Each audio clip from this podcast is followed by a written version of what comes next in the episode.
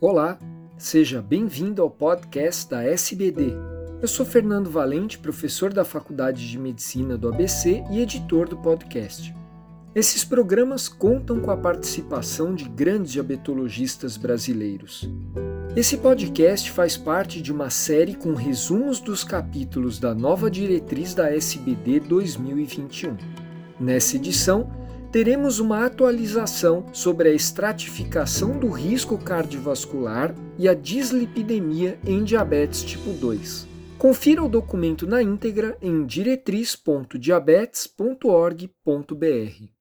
Olá, eu sou Maria Cristina Izar, professora livre-docente da disciplina de Cardiologia da Unifesp. O tema que iremos abordar é estratificação e manejo do risco cardiovascular no diabetes, com foco na dislipidemia. Nós sabemos que o paciente com diabetes tipo 2 tem um risco aumentado de morbimortalidade por doença cardiovascular. Os principais determinantes do aumento do risco, tanto para o diabetes tipo 1 como para o tipo 2, são o grau de doença aterosclerótica pré-existente, eventos cardiovasculares prévios, lesões de órgãos-alvo, número e intensidade de fatores de risco e também a duração do diabetes. Não se recomenda, exceto nos pacientes com diabetes tipo 1, a estratificação do risco com o uso de calculadoras.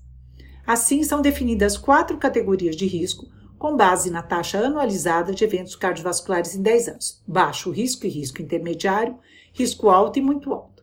No baixo risco intermediário, os pacientes são diferenciados apenas pela idade.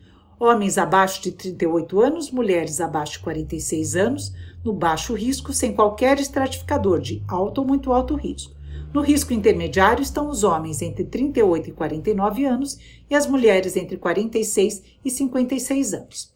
Já para o diabetes tipo 1, deve-se utilizar a calculadora externo para definir se esse paciente, caso não apresente nenhum estratificador de risco, se encontra no baixo risco ou intermediário.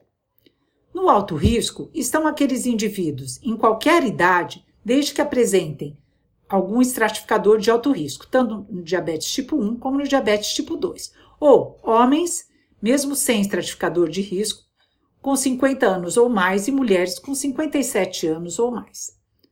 Já no alto risco, no muito alto risco, estão aqueles indivíduos que apresentam algum estratificador de muito alto risco. Então, nós vamos mostrar agora quais são esses estratificadores. Do alto risco, nós temos fatores tradicionais, como história familiar de doença coronária precoce, síndrome metabólica, hipertensão, tabagismo, a neuropatia autonômica incipiente, retinopatia diabética não proliferativa e ainda a duração do diabetes superior a 10 anos. Existem também estratificadores de alto risco renais, que vai depender da, do grau de albuminúria e da taxa de filtração glomerular, e a presença de doença aterosclerótica subclínica.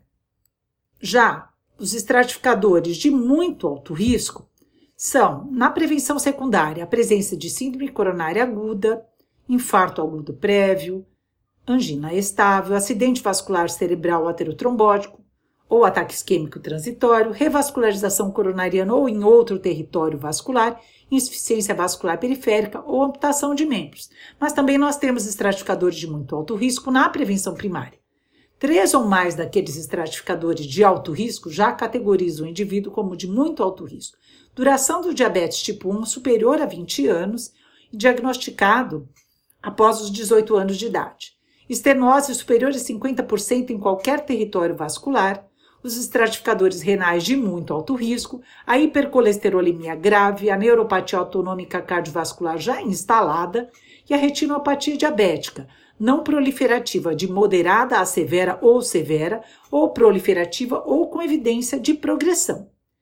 Nos pacientes de muito alto risco, deve-se reduzir uh, o LDL colesterol com estatinas de alta potência e alcançar o alvo de LDL abaixo de 50 mg por decilitro ou não HDL abaixo de 80.